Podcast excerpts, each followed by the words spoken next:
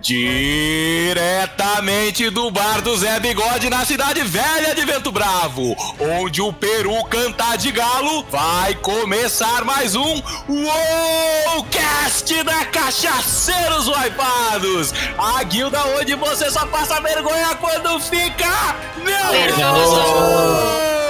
E hoje com uma mesa cheia de heróis.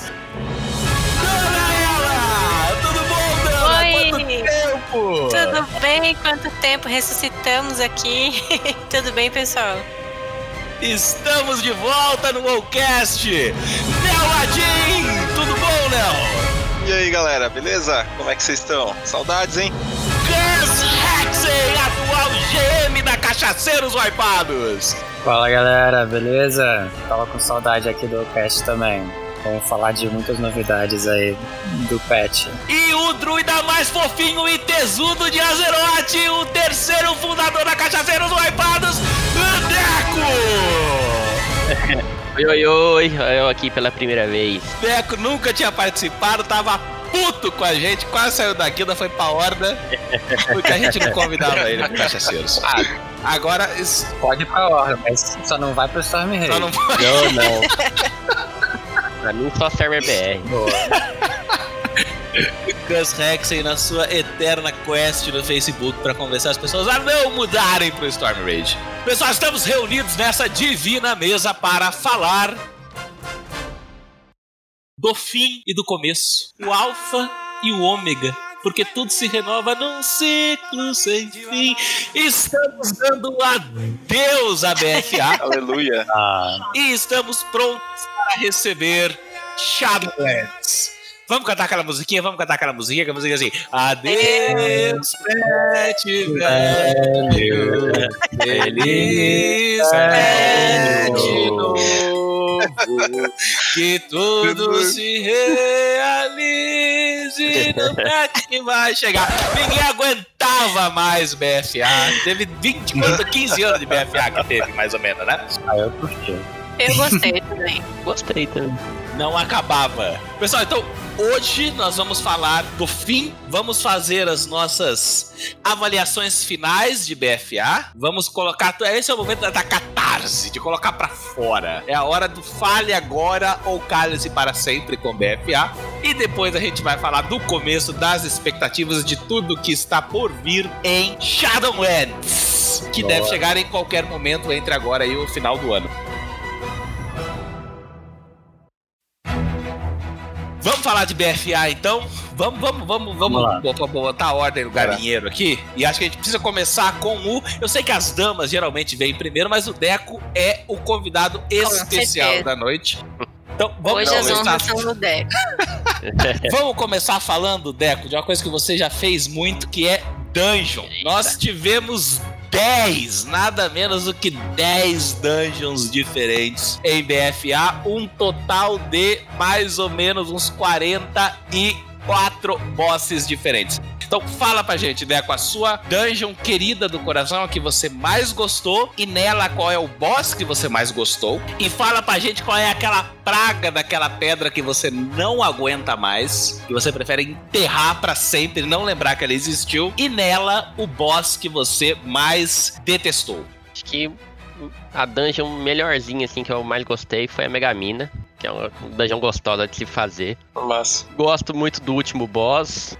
Acho bacana a, a mini a, a Ananzinha também, a, a terceira boss lá. Muito legal também a mecânica dela. Uh, pior masmorra. Pior masmorra é porque eu achei aí, que é o que dava mais trabalho, Repouso do Rei e o Cerco de Boralos, que sempre dá ruim no final. é chega no último boss. É, chega no último boss com um tempinho legal, é, é só wipe.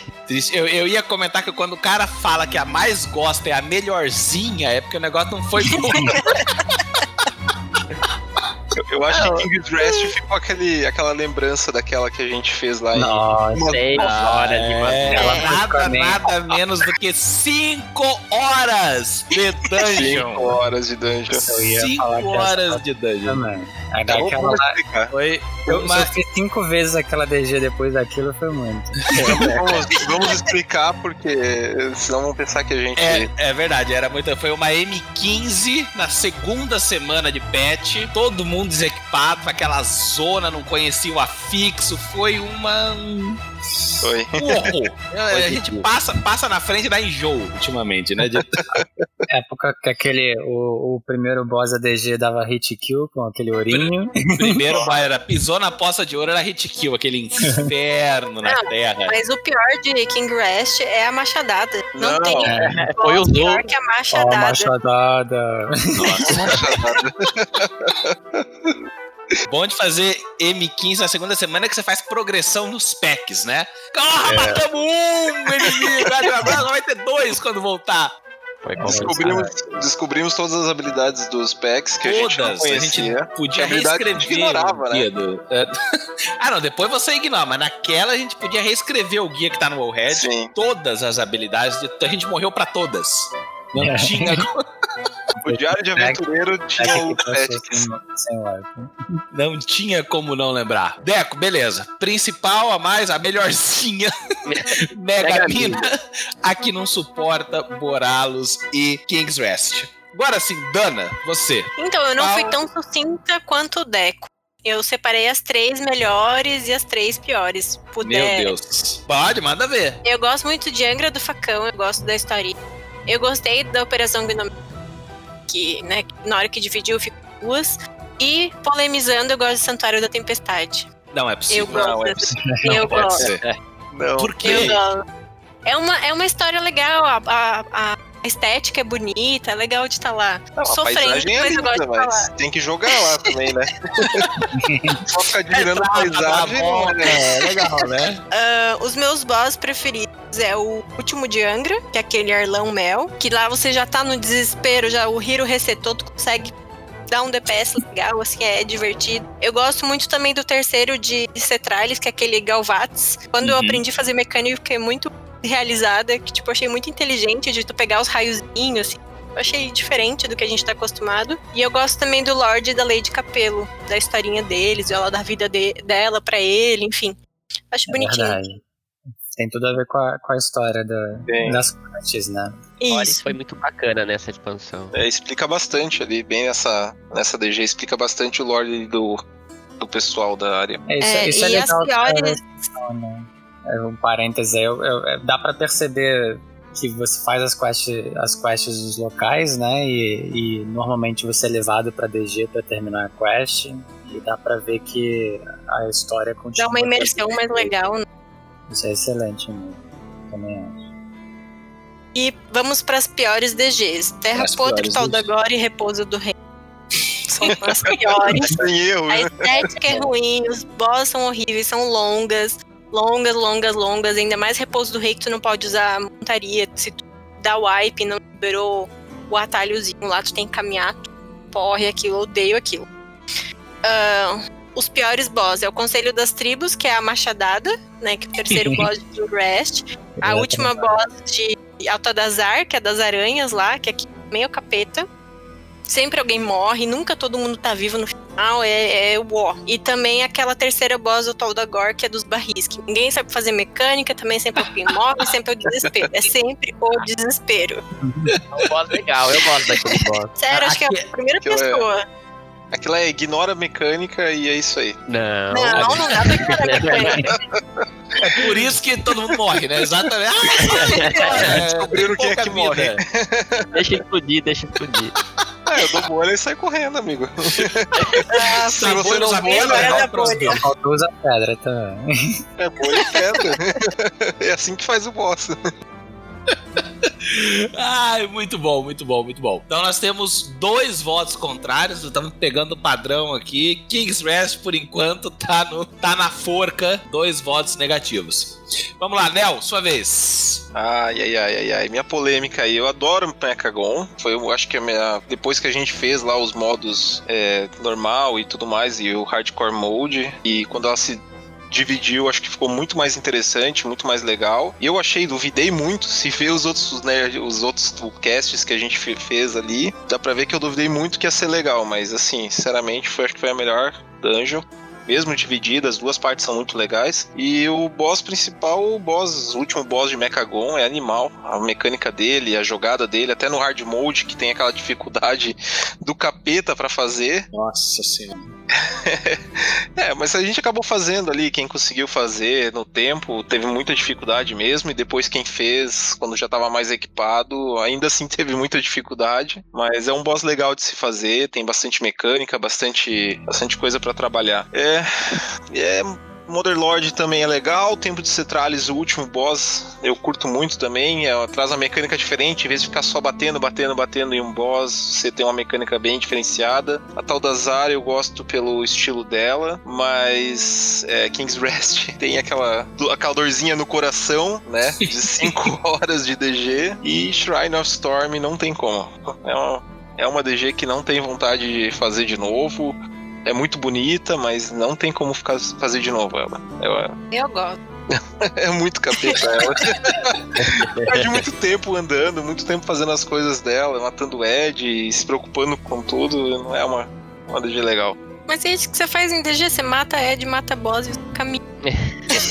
Esse é o objetivo. Não, mas ali tu perde muito tempo fazendo isso. É muito tempo andando, muito tempo matando os Eds inúteis, né? Sei lá. É tenso. E, e, e, em Santuário, qual é o boss que você mais detestou, Nel? Ai, ai, ai.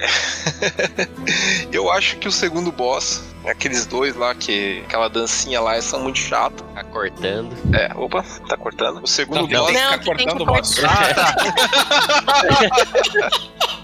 Mal de lag. Não, sim, é meio chatinho se você não sabe fazer a mecânica. Quando pega a mecânica é legal. Time legal ali que sabe fazer tudo certinho, fica na área no, na hora certa. Mas o penúltimo boss lá que fica controlando, cara, aquilo é um saco. É. Realmente, é desnecessário, eu acho. É uma a mecânica dungeon. que não. A dungeon é um saco inteira, então. A dungeon é o próprio boss ali. Muito bom, muito bom. Gus, vamos lá. Na sua vasta sabedoria. Pô, é, é, acho que cada, cada DG tem, tem as suas qualidades, né? Suas dificuldades. O Gus é, é, muito diplomático, né? É um saco conversar com o Gus. É, é, a melhor e a melhor, a gente sabe que o pessoal se esforçou pra fazer. Se esforçaram, né? Mas realmente sem, sem comparação, não tem como comparar é, uma DG que foi criada com oito bosses, né? Teve que ser dividida para virar, para conseguir comparar aos, aos outros DGs. E ainda conseguiram fazer hard mode, né? Que é uma coisa é, que não tinha nem em nenhuma outra DG. E além disso, você completar ela é, no hard mode, você ganha montaria. Então é, é a combinação de todos os, os, sonhos possíveis de quem quer um desafio maior, de quem quer farmar montaria. É, então, realmente, a, a Mechagon ali, para mim, foi disparada a melhor DG, que, que desafiou mais os grupos e que trouxe as maiores, os maiores choros, choros de desesperos e, e, e de alegria quando a gente matava no hard mode e pegava montaria, ou no início do patch, quando a gente pegava aquele capacete lá que era, que era bom também. Sim. Então, lá. Os anéis, os anéis de lá. Os é, anel, até hoje eu uso o anel do início do patch de lá, então tá, aquela DG foi excelente. De, de boss, o Nel comentou do último boss. Eu curti também muito o do Jardim. Eu acho que a temática ah, ali. Eu também. É, eles fizeram um trabalho bem legal da temática do, do boss do Jardim ali. Tem bastante mecânica, né? que faz dele um boss relativamente complicado. Uma área pequena, é, né? Uma área pequena. Tá tudo acontecendo então. ao mesmo tempo e é, é divertido, eu gosto.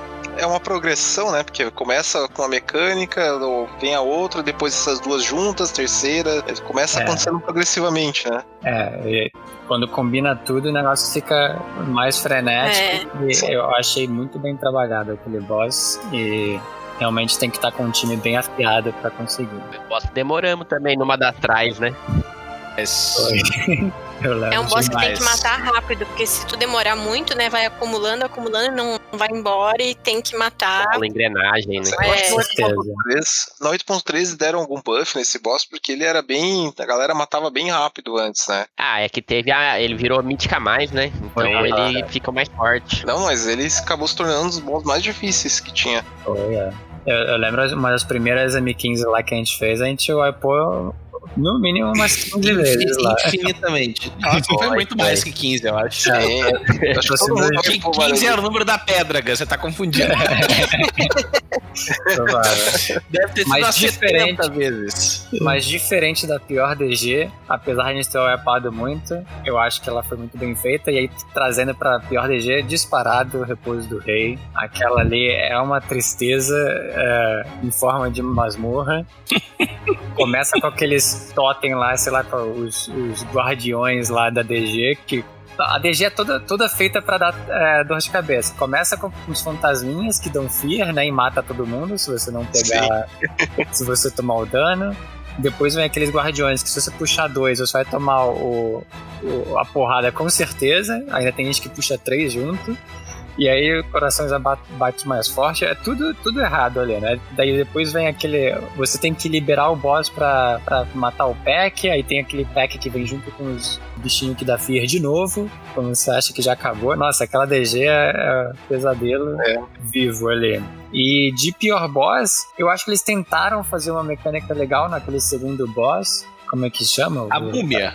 A múmia. A, caixão, a, a múmia. A múmia, é. Eles tentaram fazer uma mecânica legal, mas eu acho que as mecânicas deles são muito simples, né? Assim, não tem nada de muito complicado. Ele dá aquele drenar vida numa pessoa, ele solta aquela explosão no chão, e, e, e, encaixota alguém no caixão e aí se demorar começa a aparecer mais morto-vivo lá, né? Mais, mais esqueletinho. Mas de DG, assim, eu achei que uma DG, uma, uma luta que eles poderiam ter pensado melhor ou botado mais mecânica nesse sentido. Então, pra mim, o pior, pior boss do, do patch. Muito bom, muito bom. Então, bom, Kings West já ganhou, né, como a pior na opinião do Wallcast. Eu vou começar pelo fim, então. Vou começar pelas piores, para dar a minha opinião. Depois eu falo da melhor, porque eu concordo absolutamente com vocês. King's Rest foi um saco aquela dungeon. Todo mundo já falou mal. Uma das coisas que mais me incomodam naquela dungeon é que é tipo Final Fight. Né? É um corredor cheio de inimigos. Sim.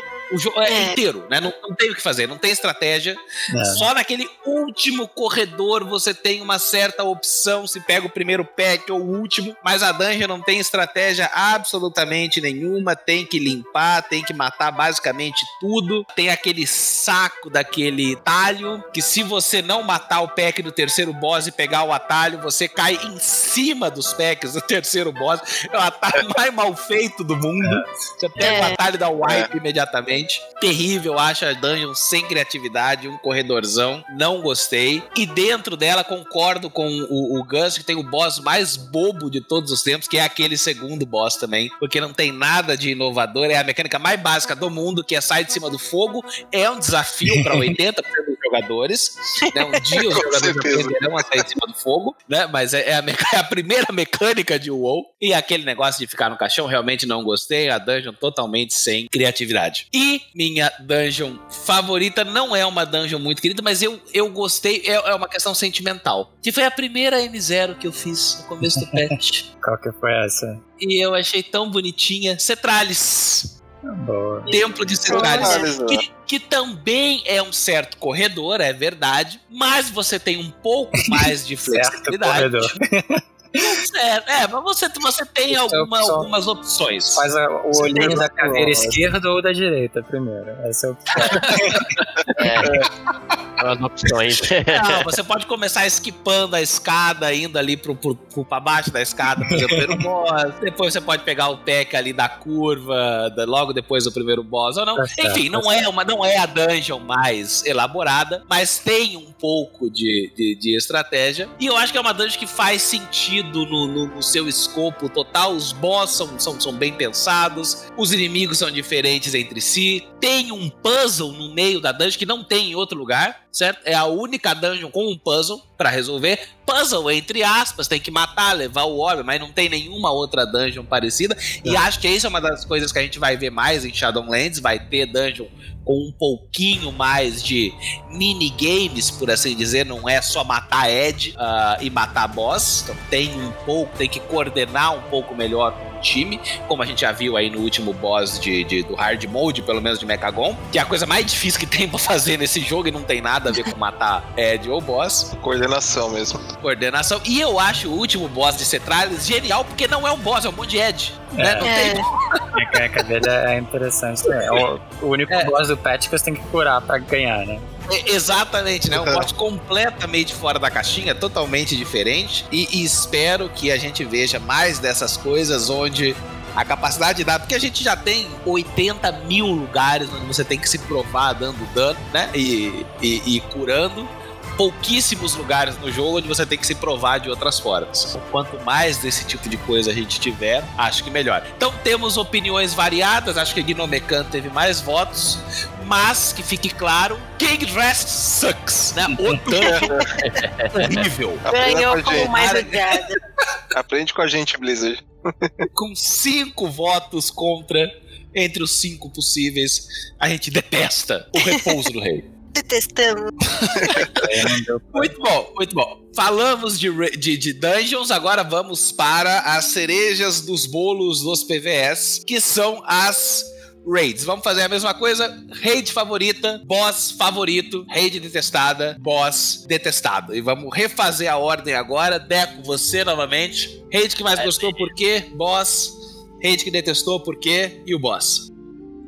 Cara, raid que eu mais gostei, Batalha de Dazarlor, que foi onde a gente começou a nossa guilda também, o nosso primeiro core. Então já tem uma história bacana por isso. Acho que praticamente todos os bosses dessa rede têm, uma me têm mecânica muito legais, muito variadas de um, de um do outro. A gente tem que mudar muito pra matar um boss do outro, é bem bacana. O visual dela é bonito, eu achei muito legal. Uma raid que eu não gostei foi o Caldeirão da Tempestade. Ué, considera? Não era uma dungeon? É, é, é, pois é, já mini, tá aí um raid, motivo. Mini é, mas mini raid. Uma mini raid, que não queremos ver de novo. Ah, fizemos nosso OTC nela, mas não, não ficou marcado não. É, foi quase um, um intervalo entre patches ali, né? Foi. Mas tirando isso, Palácio Eterno foi bem bacana. A gente teve nossa, como eu posso dizer, nosso core evoluiu, foi bem bacana. E Nialota também agora tá maravilhoso, estamos quase no, no cutting edge aí. Tá quase, tá quase. Vai chegar, vai chegar, vai chegar. Muito bom. E Deco, boss favorito em. em ah, da Zara Lore eu gostei muito do Opulência, velho. Opulência. Nossa, Muito difícil, mas muito legal, velho. É uma mecânica é bem, bem pesada dele, bem difícil. Eu gostei muito. É verdade. D Dana aprendeu a esquivar daquele laser, Dana? Aprendi. Foi sofrido, hein? Mas eu recebi a culpa por muita gente e todo mundo gostava de botar a culpa na Dana, porque era mais fácil de Aí. falar a culpa da Dana, viu? É um exemplo. A Dana é um exemplo. Eu sempre sou é exemplo. A, a Dana tava com a textura desligada e ela não via o laser. Ela, ela esquivava usando a força naquela época. Era, ela adivinhava, ela pelo movimento fazer, do ela pessoal. Adivinhava. Ela viu o pessoal correndo dela, ela corria também. Ai, é, gente. Dana, Dana, fez milagre naquela dungeon, naquele boss. Muito bom, então. O, boss, o pior boss, não como pior, mas como o mais chato, Mechagon. Oh, Mechagon não, Mechatork. Mechatork. Que isso? Mechatork. ah, um boss muito chato, você é doido. Poxa, as ovelhinhas tão bonitinhas. Esse, esse deu trabalho. É. Esse, esse deu trabalho. Tá doido. Muito bom, Dana, sua vez. Dungeon, aliás, raid boss favorito, detestado. Tô com o Deco, melhor raid, batalha de Thor, sem dúvida.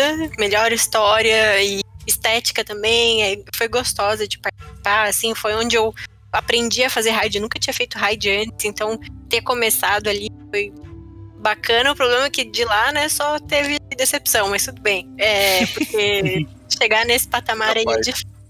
E o melhor boss, sem dúvida, Jaina Rainha, perfeita, sem defeitos. não gostei de matar ela, mas é o fato de estar com alguém icônico, assim, achei bem interessante. Mas ela sobrevive, né? A gente tá ali só. É, mas a gente machuca ela, né? A gente é da aliança e a gente gosta da Jai. e é pior raid, Caldeirão da Tempestade, a raid da preguiça, só fizeram dois boss, poderiam ter se esforçado pelo menos por uns cinco. Foi bem, bem preguiçoso nesse, nesse departamento aí de raid, então não é meu, meu preferido. E pior boss, vou fazer uma homenagem ao Traim, a Lady Grimpa Gris. Que isso, ah, não, não pode nomear. Não pode falar o nome. É, é inominável. É. Aquela que não deve ser nomeada, né? Porque foi difícil e então, em nome da Cachaceiros ali daquele core, eu tô nomeando ela. Boa, essa homenagem. Muito boa lembrança. queime no inferno para sempre. Nel, vamos lá, você. Ai, ai.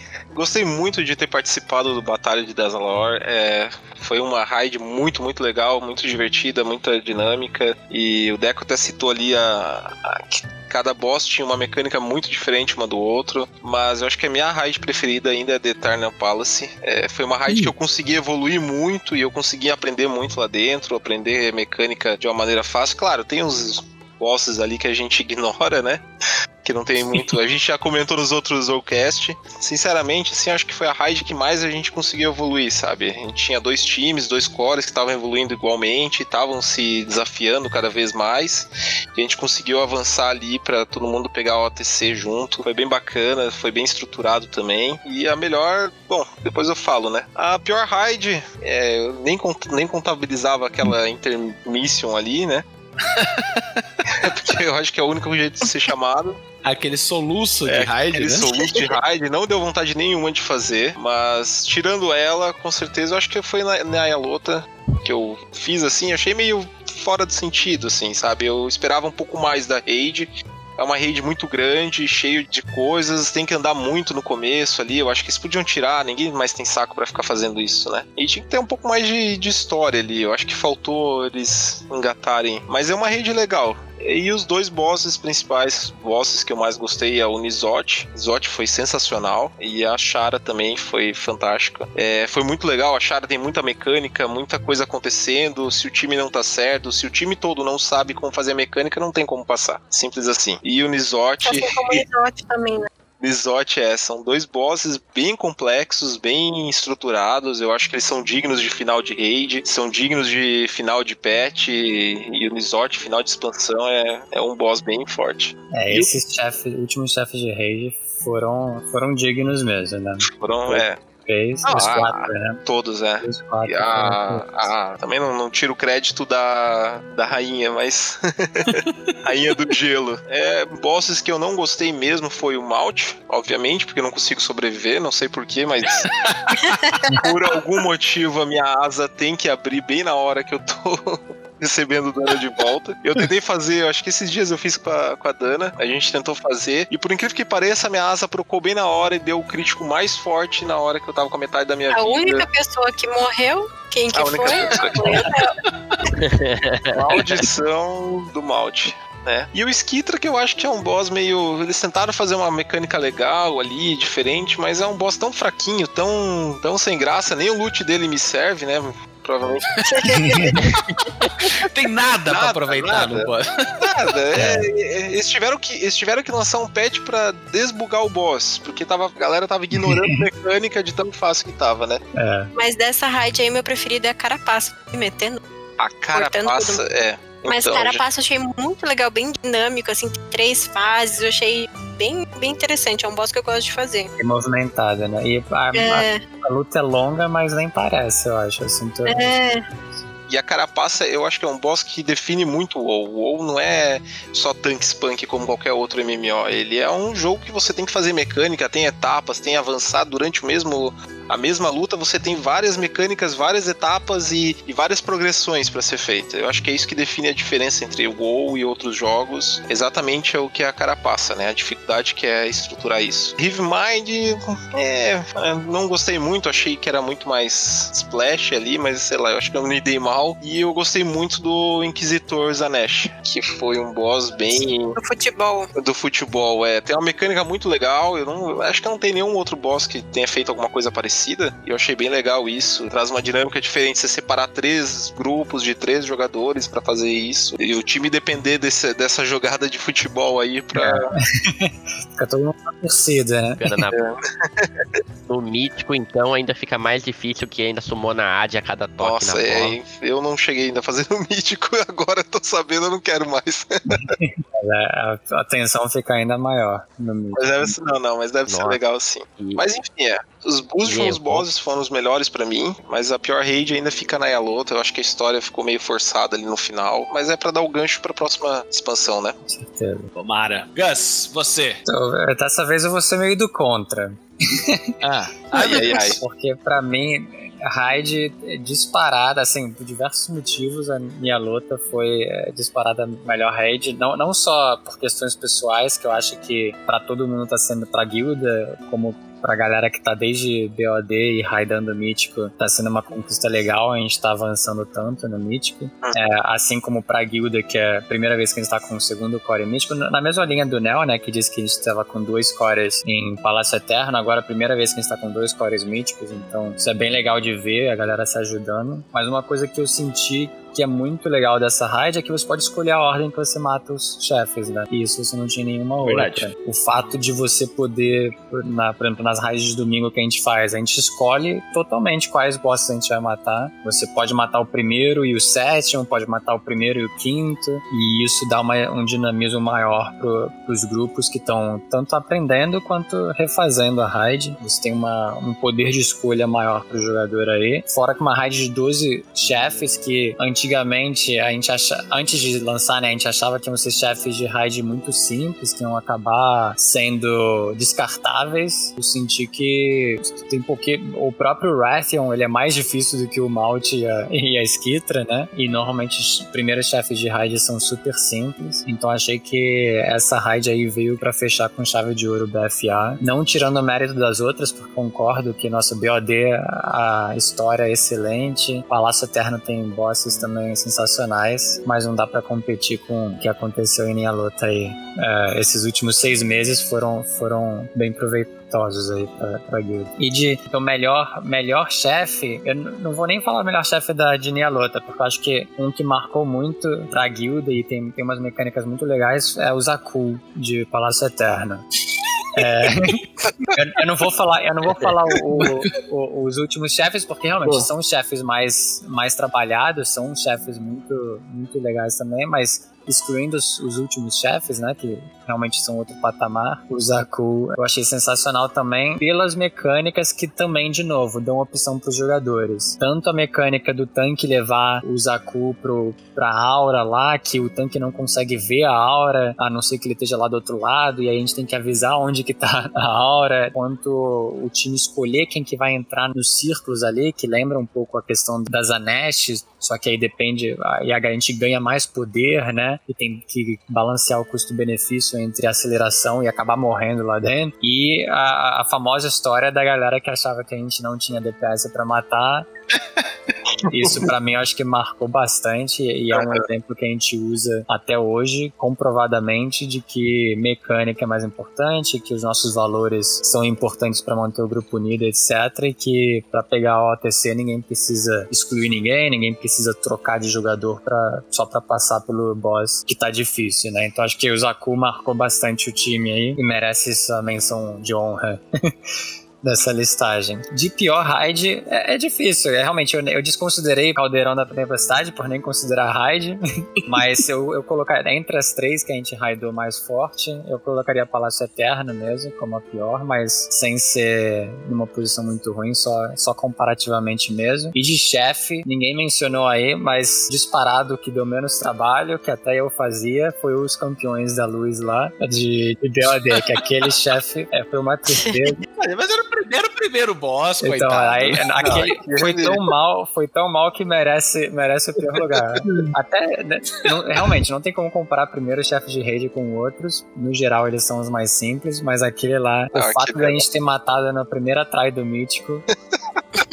na primeira, tipo, a gente foi, a gente pegou o AOTC lá e no mesmo dia foi pro Mítico e matou o bicho sem estudar nada. Foi uma tristeza, foi uma decepção mesmo.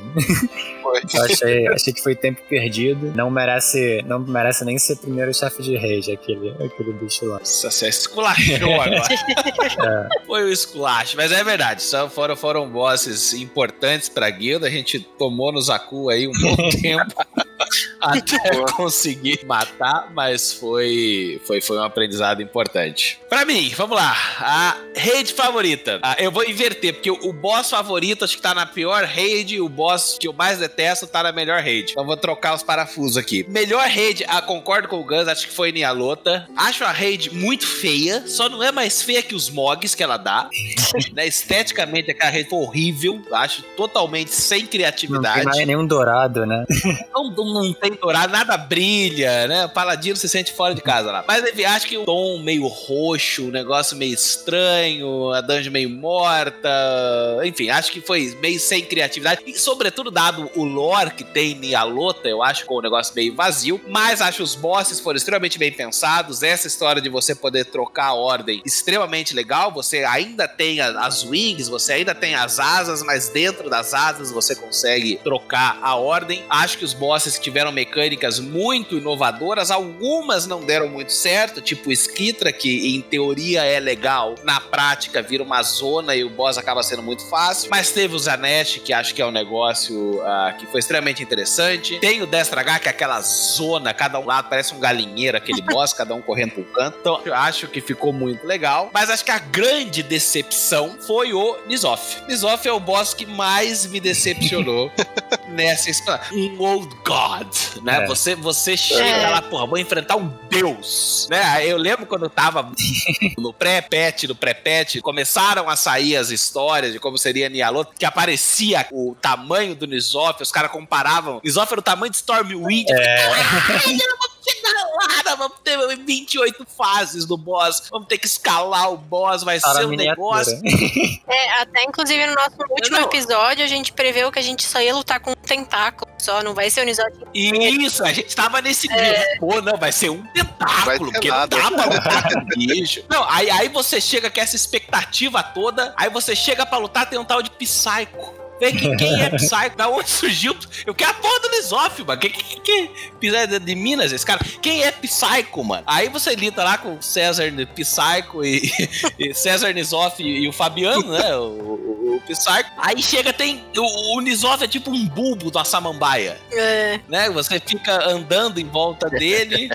É um negócio completamente sem sentido, não, não, não, não tem o impacto que deveria ter. Acho que lutar com o Bulbo de Samambaia foi uma grande decepção que, que me tirou um pouquinho da alegria da rede. Por outro lado, eu acho que uma, uma rede que não cumpriu com a expectativa, porque tinha várias ideias inovadoras, apesar de você ter uns pontos uh, muito legais, foi da Zaralor. Acho que da Zaralor tinha várias ideias para dar certo, o negócio de você virar a horda no final, né? Você trocar de facção se você estiver jogando com a Aliança e nos três primeiros bosses antes, se você estiver jogando com a Horda, você troca para Aliança também para poder fazer alguns bosses. Uh, acho que as ideias todas estavam muito legais. Teve bosses muito bons, tipo Opulência, tipo Mechatork, mas acho que a rede ficou extremamente linear, a, a história não, não, não casou tão bem, teve bosses muito bobos, tipo o primeiro, acho o Conclave também, apesar de ser um boss todo dinâmico, acho com mecânicas muito... É,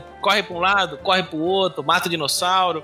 Um negócio meio que não, não, me chamou a atenção. No entanto, eu acho que você teve o boss mais épico da expansão, que foi a Jaina. Jaina foi um boss que acho que é a, o boss perfeito. Podia fechar a expansão com aquele nível de épico, né? Você finalmente está lutando com um grande personagem do Lord Warcraft e é um boss absolutamente épico. No primeiro que você sai da raid, você está lutando num bar, que é um cenário completamente diferente. É um boss que tem N fases, né? Você começa do navio. sai do navio, vai para aquela caminhada de gelo que eu acho sensacional, aquela partezinha. É um saco, mas é, dá aquele, né? Aquela música tocando, você não vê o que tá na sua frente.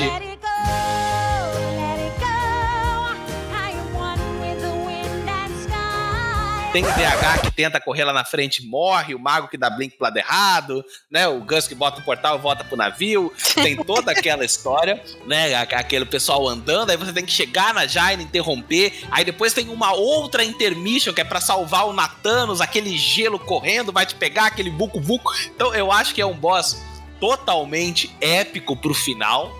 Eu acho que foi um boss muito, muito bom. É, assim, foi um boss muito divertido de você ver a corrida pro World First. Tipo, foi muito legal ver a corrida da Method, da Limit, quem ia matar primeiro. Tipo, foi muito mais comovente do que Palácio Eterno. Foi, foi muito bacana de tu assistir.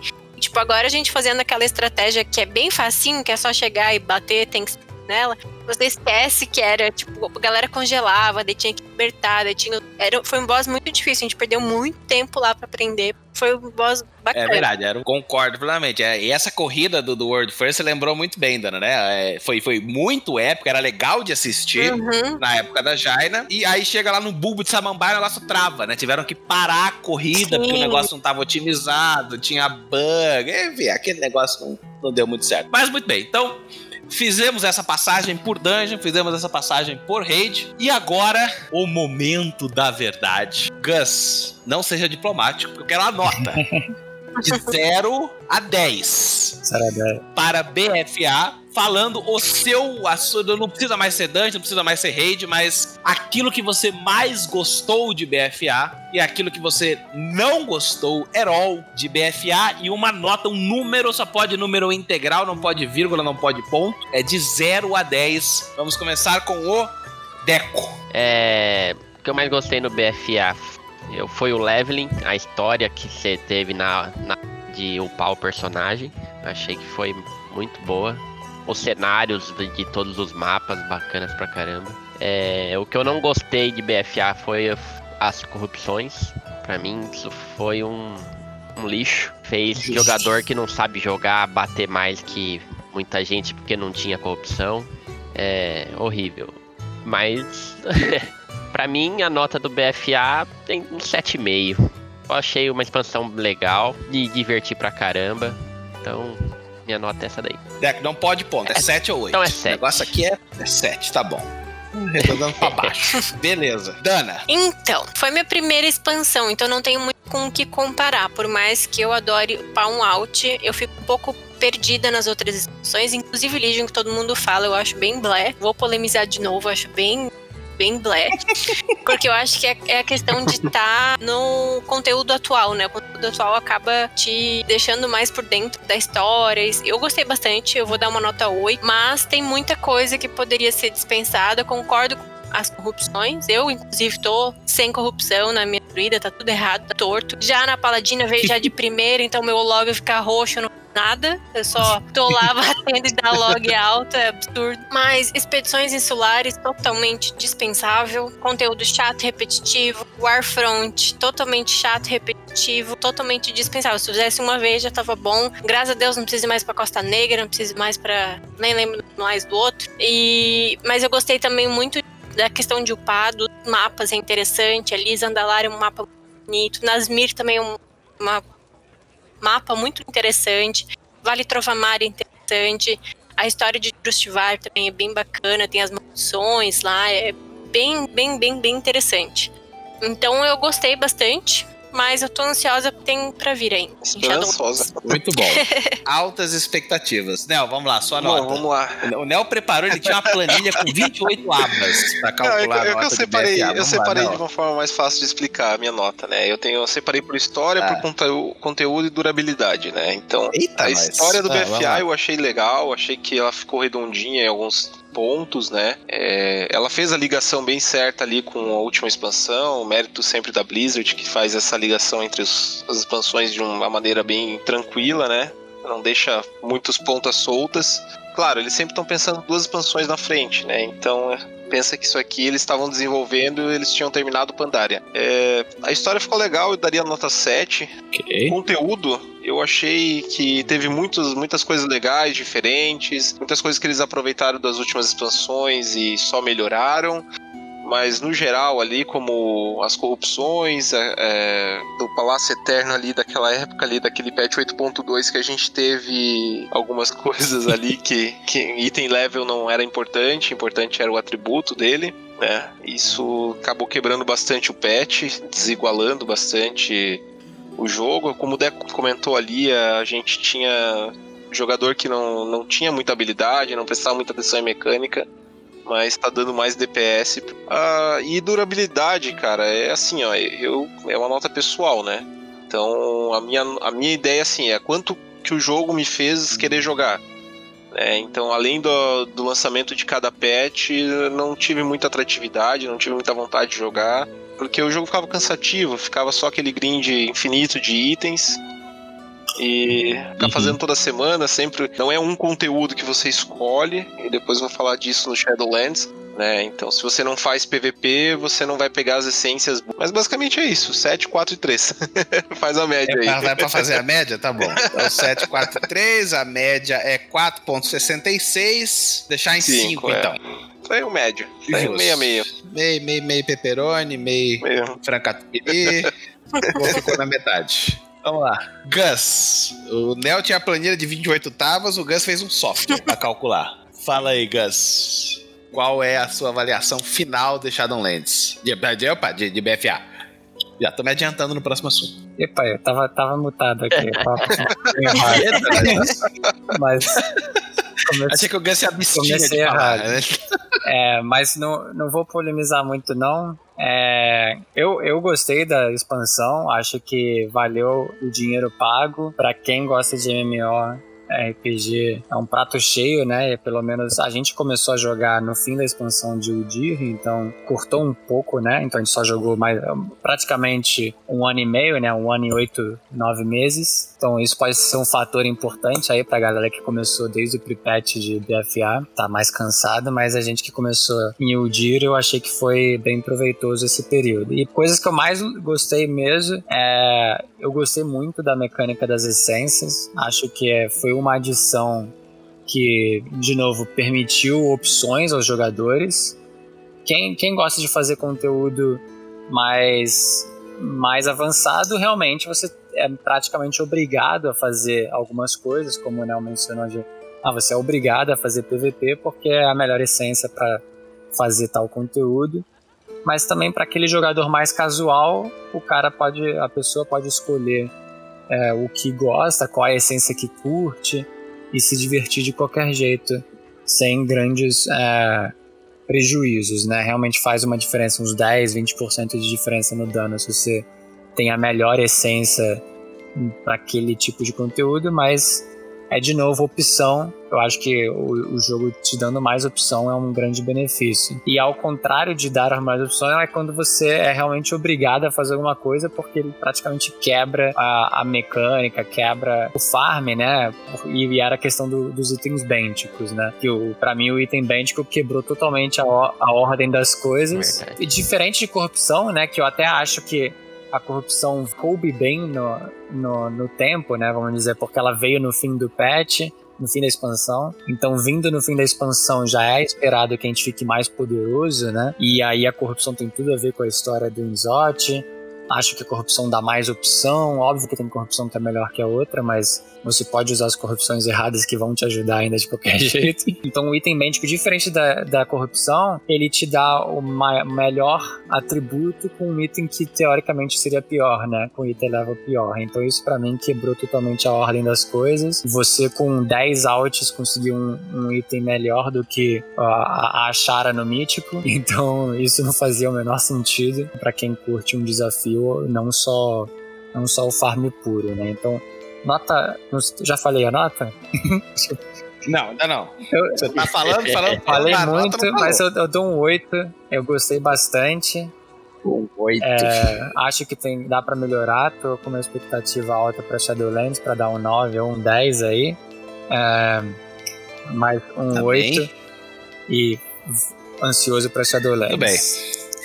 Então tá faltando minha nota. A melhor coisa de BFA que ninguém falou, todo mundo errou, porque não, nem nada que vocês falaram foi o melhor. É um negócio chamado Cachaceiros Wipados! Carguinho, você não manda melhor quando fica! Só por isso eu dou 20 pra BFA, não, brincadeira. Obviamente que BFA foi a expansão onde nasceu a guilda, essa é a melhor parte. Ah, acho que BFA teve seus méritos. Eu acho que eu, a, a, coisa que eu acho que é mais que foi mais legal em BFA é, é um negócio meio, meio misto, que acho que a pior parte de BFA revelou uma das melhores partes de BFA, pelo menos para quem tá jogando WoW a longo prazo. Uh, e eu vou concordar totalmente com o Deco. Acho que a pior parte de BFA foi como a, a Blizzard tratou o loot uh, e o high level, né? Nada deu certo. Eu acho que você começou com, com Titan Forged, né? Que você fazia uma M0 e pegava um item mid. Não fazia o menor sentido. Dependendo da sua sorte, você podia pegar uh, um puta de um item fazendo a M2, a M3, a M7, né? Bastava ter sorte. Não funcionou, né? Aquele negócio não fazia o menor sentido. Aí veio Eternal Pass e colocaram o item do Chico Bento, né? O item bait, é, que fazia menos sentido ainda. Aí você pega, o Gus pega 10 outs, né? E você consegue com 10 outs, em uma semana você farma um item que é melhor, uh, dentro da rede específica, é melhor do que uh, um item mítico. Então o item do Chico Bento não funcionou. Aí pra tentar corrigir, fazem um negócio completamente escalafobético, que é a corrupção, onde além de não importar o item, mal importa você sabe jogar ou não. Você fica lá, você dá taunt, vem o Twilight Devastation 3 mata o mob. é. que é um negócio que meio que jogou pela janela fora, na minha opinião, a habilidade individual do jogador. Óbvio que não é por isso que uh, você consegue fazer os conteúdos mais difíceis só porque tem a corrupção, tá longe disso, mas acho que tirou muito da vantagem uh, ou da, da habilidade individual. Você acabou, você premeia com, com outputs maiores de dano ou cura, baseado única e exclusivamente no proc do item, uh, o que de certa forma é até pior do que o modelo modelo original, que era o Titan Forge, porque pelo menos o item vinha 3, 4, 5, 15 high levels maior, mas ainda assim você tinha que saber jogar para conseguir extrair o valor daquele high level. Então acho que o item uh, e a maneira como se tratou os itens foram três ou quatro tentativas equivocadas. Por outro lado, algo que eu acho que foi muito legal e que as pessoas acham que não dão o devido valor é que teve três ou quatro tentativas diferentes. Então, sempre que a Blizzard podia, tava tentando de novo. Né? Titan Force deu errado, galera matou o pau, veio outra coisa. Idêntico deu errado, meteu o pau, veio como. Enfim, eu acho que teve N tentativas, o que eu acho que mostra, uh, e é algo talvez que a gente vai colher os frutos agora em Shadowlands. Mas é a é, tentativa é, espero, de preguiçoso, assim, aquela tentativa. É, vamos dizer que estamos fazendo, assim, não é uma tentativa de ah, verdade. Não sei, né? É difícil mudar as coisas. Né? Depois que o carro tá andando, é difícil você trocar as peças. Ah, mas é, o nosso dev mecânico aí. Tinha tanta gente reclamando, mas tanta gente reclamando. Poderia ter se esforçado um pouquinho melhor. A melhor solução deles foi Bentico. Meses, ano, um ano e pouco de reclamação. Justo, Achei ok. É, o acho que não deu muito certo. Mas veja, o, o, colar de Azeroth, por exemplo, hoje a essência é um negócio que não tinha no começo da expansão. É. A essência foi, foi criada e acho que funcionou mal que bem ali no segundo patch para tentar corrigir todos os problemas que tinham no começo. Então eu acho que foi um, um, uma expansão que sofreu muito com várias tentativas erradas, várias, várias boas intenções que, que não deram certo, mas acho que espero, que eu quero ser otimista, que a gente vai colher os frutos uh, agora em Shadowlands. Então acho que isso foi um ponto positivo. Por outro lado, acho que essas mesmas tentativas que a gente viu no sistema de loot e na importância do level, enfim, dos status dos itens, a gente não viu em conteúdo. E aí concordo totalmente. Se eu tiver que entrar numa ilha de novo, eu me enforco no pé de cover. eu me nego a entrar numa expedição insular de novo nesse jogo. É horrível. Então, que não faz o menor sentido. Né? Perder né? a mão ali. Não, ali, ali não tinha que fazer. E teve aquele negócio infinito de você poder farmar AP infinitamente, né? E a galera fazia oito horas de ilha por dia. Pelo amor de Deus, não, não faz, não faz isso com a criança, não pode. né? O, também concordo, os, os frontes de guerra, o negócio totalmente nada a ver, né? No papel era muito Sim. legal, pô, vamos fazer um, um, Warcraft dentro do World of Warcraft, vamos botar estratégia, construir uh, né, é. uh, edifício, elevar os edifícios de level. Na prática foi um negócio horrível, né? Eu acho que eu fiz umas 17 vezes para entender o que estava acontecendo. Juro pra você, eu seguia a galera, saía batendo, ia pra frente, continuava batendo, aí uma hora acabava. Uhum. Aí eu não sabia se tinha ido bem, se tinha ido mal, mas aparecia o item lá, eu ficava feliz. Era um negócio super demorado, você levava um tempão pra conseguir acabar e ia lá depois tinha que fazer de novo. Tipo. Era basicamente uma gasto de tempo, porque no final do, do tempo ali, tinha um tempo que acontecia, não tinha como acontecer antes e geralmente não demorava mais do que 30 minutos, 40 minutos. Mas é um tempo que você separava para ganhar um item. Né? Você jogava fora esse tempo porque não era nem divertido mais. É. Concordo plenamente. Acho que em termos de conteúdo não se esforçaram o suficiente. Não, é, acabou que ficou um, um apêndice, né? Criaram tanta coisa, é, ideia, é, na, teoricamente ideias legais, mas não conseguiram incluir assim, essas coisas no, na dinâmica de. É um de conteúdo que vai morrer agora em Shadowlands. Se alguém tiver que upar alguma coisa e precisar fazer expedição e fazer Warfront, não vai ter gente pra poder fazer. Porque ninguém vai Sim. querer fazer isso. É, ah, nossa, é mal, mas eu vou fazer expedição solar. Isso é o mal das expansões. É, eu acho é, não, eu acho que foi um conteúdo que morreu antes da expansão. Uhum. Quando vira a expansão, é. você entende que algum conteúdo morra. Esse morreu antes. É. É, morreu prematuro as ilhas e as... E pra coroar a caca do bolo, tem um negócio que fizeram no BF chamado Gnomecano. Se eu tiver que voltar pra Gnomecano, pegar um parafuso, uma bola, eu paro eu de jogar com as Mas eu já tinha prometido que não voltava não. mais lá, teve que voltar. É o ferro velho no voltava pra pegar a essência. Ah, eu gostava de lá. Não, cumprir o seu papel. Quilo. Seu papel. É, era uma era legal. Era, quando você não tinha que estar lá. No mapa Já tá tratando no passado, então quer dizer que não foi bom. Já tá considerando que ela não existe mais. Não, já então, com tudo isso, eu dou uns pontinhos aí pra BFA, porque eu acho que teve o alicerce aí pra uma expansão que vai ser muito boa, que é Shadowlands. Aí minha nota é 6. Bom. Não daria mais do que um 6 para BFA. Com isso, Deco 7, Dana 8, Nel 5, Gus 8 e eu 6. A média vai ser publicada no Metacritic à meia-noite de hoje. Vamos atualizar. Na Overwrite na opinião do mundo inteiro, porque a opinião que vale é a desta mesa. A nova nota de BFA é 6.8. A gente disse que não ia ter ponto, a gente meio que obrigado a arredondar. O próximo número, um 7. Boa, boa. 7 é a nota de BFA. Com isso, nós encerramos BFA. Só falta o cutting edge do core, que tá chegando. em breve a gente consegue para meter a última pá de cal na expansão. E agora sim vamos falar do que virá do futuro, do alfa, do novo começo, que é Shadowlands. Tem coisa pra caramba pra falar de Shadowlands, mas vamos começar falando das expectativas gerais de cada um. Vai ser bom, não vai ser bom?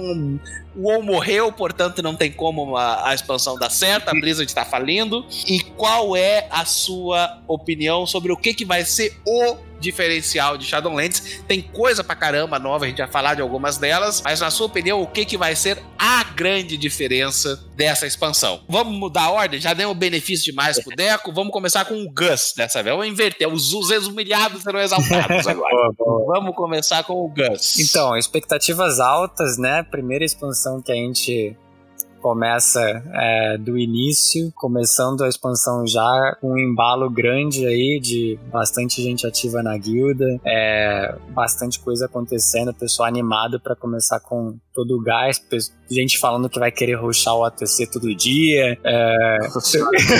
Olha só. pessoal, pessoal tá, tá, tá nesse nível aí, né? Cutting edge é, do começo ao fim. É, quando, quando começam a brincar de World First é porque você vê que o negócio tá, tá chegando no nível muito alto já, já estão zoando. É, mas tem tudo para ser uma expansão muito maneira, né? Outra dimensão, é o que faz com que novas mecânicas, novos ambientes, etc., sejam mais sejam possíveis, né? Sem quebrar muito a história da, é, do jogo, a corrente dos, dos fatos, né? É, as áreas me, me agradaram muito, né? A questão de ter diferentes áreas, assim como é, cultiras e, e a, a, área lá de, de, de também bem legal. Acho que as áreas uh, vão ser bem diferentes, né? Essas quatro áreas diferentes com as suas histórias específicas. E aí o que eu acho que vai marcar mesmo é a questão das opções, né? Então você tem os covenants, né? Tem a tradução aí, Dana? É pacto. Os pactos, boa. Pacto. Os Seitas pactos misteriosas. De seitas misteriosas, caraca, tá certo. É. é. Então os pactos das seitas misteriosas, esses aí vêm vem, vem para mudar a cara do jogo, a questão das facções, é que é, tanto foi discutido de, de ter uma terceira facção, da aliança da Horda não existirem mais. Eles criaram uma, uma nova mecânica aí sem entrar nessa discussão de Horda Aliança, é, mas dando opção para todos os jogadores de, de conseguirem escolher a história que eles querem seguir, de conseguirem escolher as habilidades extras que eles vão ganhar. Então, parecido com a história da essência aí, que vai dar mais opção para os jogadores, eu vejo como os pactos aí sendo o que vai marcar muito a vida dos jogadores, principalmente aqueles na hora que começar a expansão vai ficar aquela dúvida, quase como o que, que você vai escolher para fazer na faculdade, né? Se vai ser, se vai ser o vampiro que vai é, ser o justiceiro dos Shadowlands, ou se você vai ser o bastião da luz, ou você vai ser é, o abraça-árvore lá dos Fai. É, então, tem, tem muito. Você vai pro RH, né? Pra... então tem muita, muita coisa que vai, que vai ser legal decidir nesse sentido. Ah, eu tô, tô ansioso pra. Pela primeira vez estou pensando em ter quatro outs só pra conhecer a história dos quatro Bom. pactos aí. Olha, o Gus falando isso é surpreendente mesmo, né? É, pra você ver. Pra você ver. É, o Gus vai ter out, gente. Impressionante. Vamos lá, de trás pra frente, Neo. Cara, tô com bastante expectativa boa pra Shadowlands. Eu acho que a história ainda tá um pouco embaçada. Tinha muito mais coisa para falar antes de, de começar a trabalhar com esse arco aí que a gente nunca foi citado dentro do, do WoW. Eu, pelo menos, acho que nunca foi citado no WoW. É, mas eu acho que vai vir muito conteúdo maduro, tudo que está acontecendo agora no BFA, eles estão prestando mais atenção na comunidade, eles tiveram bastante mudança, ouviram muito feedback nosso, né, da comunidade em si, e tá bem diferente o jeito que a Blizzard está tratando, parece que tá voltando às origens, e vai trazer, eu acho um resultado bem legal nessa expansão, vai ser muito, muito, muito divertido, eu espero pelo menos, né, esse negócio dos pactos tá bem interessante mesmo, vai trazer uma mecânica diferente e a gente ainda não sabe como isso vai, vai afetar, mas é, inclusive até a durabilidade que eu imagino dessa expansão mesmo, eu acho que vai ser uma coisa que vai atrair mais as pessoas e prender melhor, né? Já não querendo atropelar as coisas, mas o jeito de loot e tudo mais, eu acho que, que vai trazer bastante bastante coisa legal aí e a gente Vai ter uma expansão massa. E é bom ouvir essa que a galera tá animada, né, Gus? A galera tá animada aí. vamos fazer, vamos fazer cutting edge pra cima agora.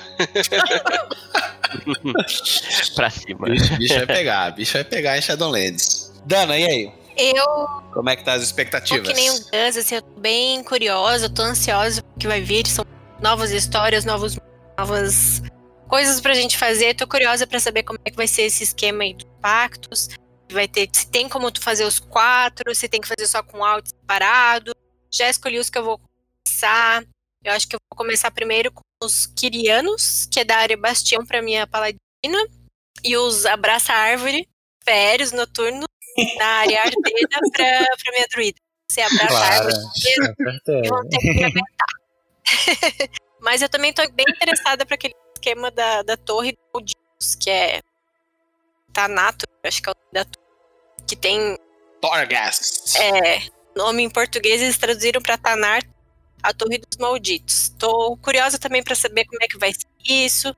Tô interessada também em fazer mais out, porque acho que sempre é bom. Tô bem ansiosa, vamos ver o que, que vai vir. Tá na hora de mudar mesmo. Tá Só um adendo, de... ela tem o dobro que eu em, em pontos lá de, de honra, porque ela upou acho que tanto Nossa, áudio. E, tipo, ela tem a conta há pouco tempo. Assim, eu tenho, tipo, pelo menos o dobro de tempo que ela conta, aliás, bem mais tempo, de tempo de jogo mesmo, só que o que ela upou de out em honra. eu já tenho honra. Importante é os pontos, não importa É. por onde, né? Exato. O negócio é, é É, eu acumular. fui ver, eu fui dar uma conferida na honra dela, falei, quando tu vê o level dela, eu falei, meu Deus do céu. Aí vai ver, o- vai ver a lista de alt dela. Adoro um áudio, Vai ter todas as danas possíveis. com certeza. Todas as variações de dano. Todas as variações de dano no servidor. E também tô Muito interessada bom. que tem, tipo, uma nova cidade, né? Um novo centro de jogadores chamado Ori, a Cidade Eterna.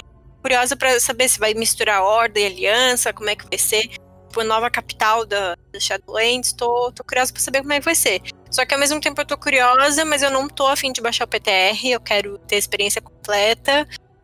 Conhecer quando, quando chegar. É isso aí, faz sentido. PTR essa hora é bom pra quem quer, é sempre boa opção, é importante, né? Mas PTR pra, pra conteúdo de expansão, você vai ter, né? Um negócio meio coxambrado ali, tá meio bugado Vamos, e pode spoilers. estragar um pouquinho da experiência se você né, não quiser ter spoilers. E aí, Deco, você, como é que tá a expectativa? Ah, eu tô animadão. Comprei o jogo no primeiro dia que saiu, disponível. Já comprei a versão mais cara porque quero tudo. É, não pesquisei muito sobre a, a expansão nova. É, eu vou deixar chegar. Não fui ver live de PTR, de alfa, de beta, de nada. Acho que eu aprendo na hora. É, tô animadíssimo pra jogar com o RTX ligado. Tem uma placa de vídeo só pra isso. Eu, fa- eu falo disso todo dia. Adorei. Olha, É, Nvidia patrocina nós. é. Tô animado com as formas de druida no barbeiro. Vai ser muito legal. Eu sou fã de druida. Jogo de qualquer classe, de qualquer spec de druida. E mas a parte de mecânica, o pouco que eu pesquisei, eu tenho, eu tenho um pouco de medo desses covenants. Acho que não sei, vai dar problema. Eu acho que todo mundo vai virar um só depois de um mês de jogo, procurando dano. Então, tô com um pouquinho de medo. Ouvi falar que pra você mudar, você vai poder mudar uma vez por semana. Acho que é uma vez na vida, não? Não, eles já mudaram, acho que no beta, que agora seria uma vez por semana. Então, Não, você vai poder mudar, ah, não vai ser tão complicado mudar, mas pra você voltar pro antigo vai ser extremamente complicado. Então a ideia é não travar a sua primeira escolha, pô, eu tô nesse aqui, não gostei, vou pro próximo, vai ser relativamente tranquilo, mas pra voltar pro primeiro ou pra voltar pra um que você já foi e quis sair, vai vai ter uma O jeito que eu penalidade grande. entendi é que é mais ou menos como se fosse uma profissão, né? Que você upa a profissão, se você decide trocar de profissão, né? Aí você perde toda a história que você teve nela e você vai ter que re- refazer do início uma nova É isso aí, profissão. é por aí. Mas, mas pensando que isso é pra expansão, né? Você resetar, é, tem, É. tem uma penalidade. É, a- o que eu imagino que possa acontecer mais pra frente é que realmente, parecido com o colar, né? Que você tem o colar que você tem que farmar a zerita, vai ter, aí- vai ter a, a moeda, né? Que é a moeda de. Mal traduzindo, é de renascimento aí. É, e essa moeda você vai usar pra upar. Semelhante a você upa, você faz o upgrade lá na, na árvore tecnológica do- da madre. Eu imagino que quanto mais alto seja o seu nível de conteúdo, mais moedas você vai pegar. Então mais fácil fica mais na frente da expansão você resetar a árvore e, e escolher uma nova. Mas obviamente você perde um trabalho grande por você perder todo o histórico da anterior. Né? Mas uma coisa bacana é que, a, por exemplo, a reputação é, é tipo de todos, entendeu? Se tu mudar, tu continua, ele vai para um. Eu esqueci agora o nome da reputação que vai. Mas não é tipo reputação que nem tem, ah, reputação de Gromecan, reputação de Najatar. Não, é tudo só. E se caso você mudar, só acrescenta. Não perde ter mudado, entendeu? Isso pra mais pra frente liberar o voo. Não sei se é a mesma coisa essa moeda que eu tava vendo, porque pelo. É, seria legal ser assim. Pelo que eu tava vendo, poderia ser específico do pacto. E aí limitaria, mas vamos torcer pra ser É, compartilhado eu acho que tem os mesmo. dois, Dana. Tem, tem a reputação que é. Ou, ou o grind que vai ser com Shadowlands, por assim dizer, que eu acho que é esse que vai habilitar o voo, então esse independe. Mas tem também as moedinhas e a reputação e as coisas com o seu com o seu pacto aí, com o seu Covenant. Então eu acho que tem, tem, tem os dois mundos, o que é legal. Mas por outro lado, eu ecoo, porque o, o próximo ponto da pauta é justamente pra falar dos pactos, porque eu acho que todo mundo concorda, os pactos vão ser a parte mais importante de Shadowlands.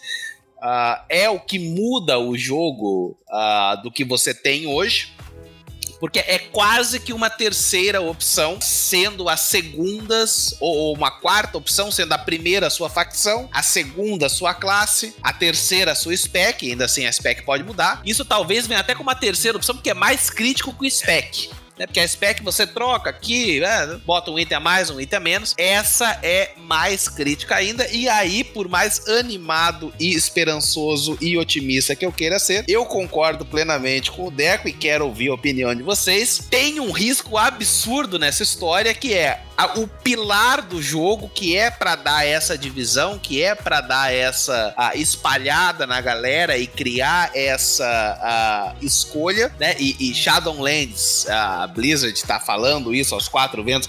O, o, o mote de Shadowlands, a ideia é aumentar a agência do jogador, agência no sentido da qualidade de ser agente, né? De você ter ação frente ao seu personagem, ao destino do seu personagem, você possa escolher as coisas que vão te afetar e não ficar dependente de uh, ah, RNG e nada do estilo. Né? Então é, é todo o espírito da expansão é essa escolha. Mas a pergunta é: vai ser balanceado o suficiente para realmente ser uma escolha? Ou todo mundo que tá fazendo endgame vai lá no Raidbots, vai simular a melhor opção, vai descobrir que aquele Covenant com aquele Soulbind é a melhor opção e vai todo mundo para lá. Porque se for isso, matou a expansão. É, ele tem é. que ter um equilíbrio, né, entre ser significativo, mas não ser significativo a ponto de todo mundo seguir é, o que os top players fazem, né?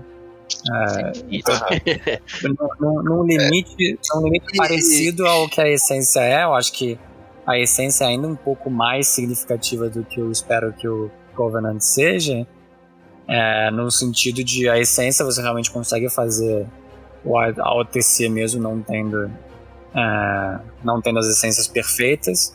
Eu espero que o, que o pacto, né, o Covenant, seja da mesma forma, que você possa escolher de acordo com a história, de acordo com a habilidade que você gosta mais, não necessariamente de acordo com a habilidade que vai aumentar em 1% o seu DPS. Né? É, esse é um dos maiores medos que eu tenho, né? Que o pacto acaba se tornando tem um must-have ali que tá com a tua classe, com a tua spec, com essa árvore de talentos, o pacto talvez possa influenciar ali no limite, né? Talvez isso seja um motivo de você, ah, pô, comecei com esse porque no começo era isso, mas na metade da expansão o outro pacto acabou se tornando melhor porque saiu itens melhores, saiu alguma outra adicional melhor. É. Então esse, esse é o grande risco que eles estão correndo, né? Eles vão ter que manter sempre tudo que for desenvolvido em cima do pacto. A não ser que saia um patch futuro aí e os pactos acabam se tornando mais nada, né? É, o que seria muito triste, né? Porque... É, seria muito triste porque basicamente é a base do, do que eles estão vendendo em Shadowlands, né? É, porque agora é a história do personagem, como ele vai evoluir, tudo vai ser, é como o Gus falou, é quase que uma terceira, uma nova facção, ou um jeito de você ter uma nova facção e se esse negócio tiver que voltar atrás, porque tá todo mundo na mesma, vai ser foda. Pra Paladino, por exemplo, a gente tem quatro. Dana, você tem os nomes em português aí dos, dos, dos pactos? Tem. Lá, tem o Kyrian em inglês, Kyriano. que são os Kyrianos. Tem os Necrológicos. Os Ventirs. Ventirs, ok. que mais tem em português aí? Férios noturnos. Ok, férios noturnos. E Necrolord. E os Necrolord. Tá muito parecido os nomes em inglês e português. Então vamos lá. Tem, pra, pra Paladino, você tem o, o pacto, onde tem o Uther, Lightbringer e os outros três. eu nem quero nem não sei onde fica. Já pensou um paladino vampirão? Jamais. Jamais. É. Aí o que eu, o que eu li, é, que eu acho que é uma coisa que eles fizeram que vai, que vai interferir significativamente na escolha, mas vai é, obrigar a galera a se diversificar é a questão das DGs, das Isso, masmorras. É verdade. Que é uma coisa que eles fizeram que eu achei sensacional.